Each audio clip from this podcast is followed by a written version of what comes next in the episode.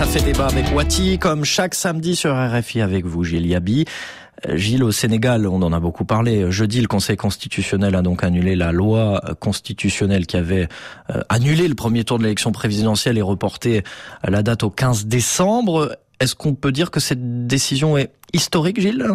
Alors elle ne devrait pas être considérée comme historique parce qu'en réalité le Conseil constitutionnel n'a fait que son travail qui consiste à faire respecter la lettre et l'esprit de la Constitution sénégalaise qui ont été manifestement violés par la manœuvre politique conjointe d'une partie des députés et du président Macky Sall.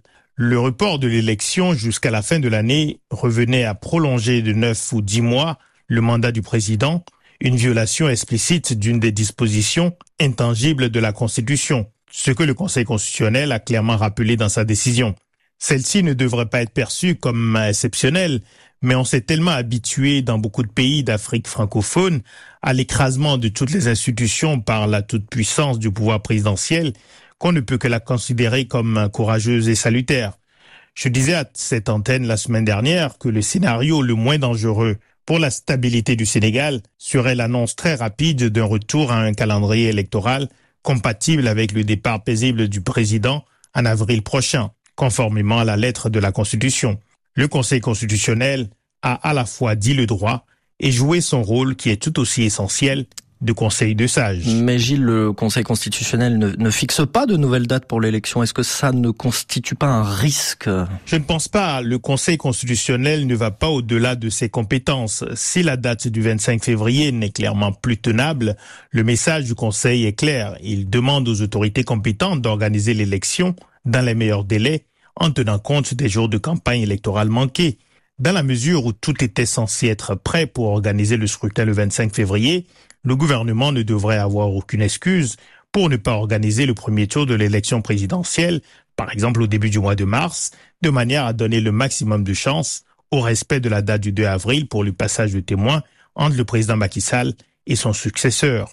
C'est au président Macky Sall qu'il revient de prendre un décret de convocation des électeurs à une nouvelle date dans le respect de la décision du Conseil constitutionnel, qui s'impose, il faut le rappeler, au pouvoir public et à toutes les autorités administratives et juridictionnelles.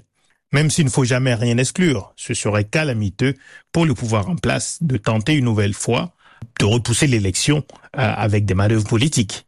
Il faut saluer, je crois, la mobilisation exceptionnelle, à la fois ferme mais responsable et pacifique de la majorité des acteurs de la société civile sénégalaise, y compris les universitaires et les autorités religieuses qui ont pris des positions extrêmement claires mmh. en faveur du respect de la Constitution. Et vous profitez de l'occasion pour rappeler euh, un des messages récurrents de votre centre de réflexion Wati, la nécessité de renforcer dans les pays d'Afrique de l'Ouest toutes les institutions qui assurent, dites-vous, l'équilibre des pouvoirs dont font partie les juridictions constitutionnelles, Gilles.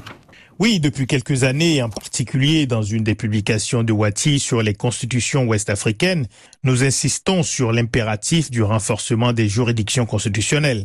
Nous avons explicitement recommandé le choix d'un mode de désignation des membres de ces juridictions qui vise à créer les conditions de leur indépendance effective en mettant l'accent sur un mandat non renouvelable et de longue durée et sur des conditions explicites d'intégrité personnelle et d'expérience professionnelle pertinente. Nous avons aussi proposé que les textes constitutionnels prévoient la possibilité pour tout citoyen de saisir la juridiction constitutionnelle en suivant notamment l'exemple du Bénin et de sa cour constitutionnelle qui, à des moments clés de l'histoire, a fixé des limites au pouvoir présidentiel.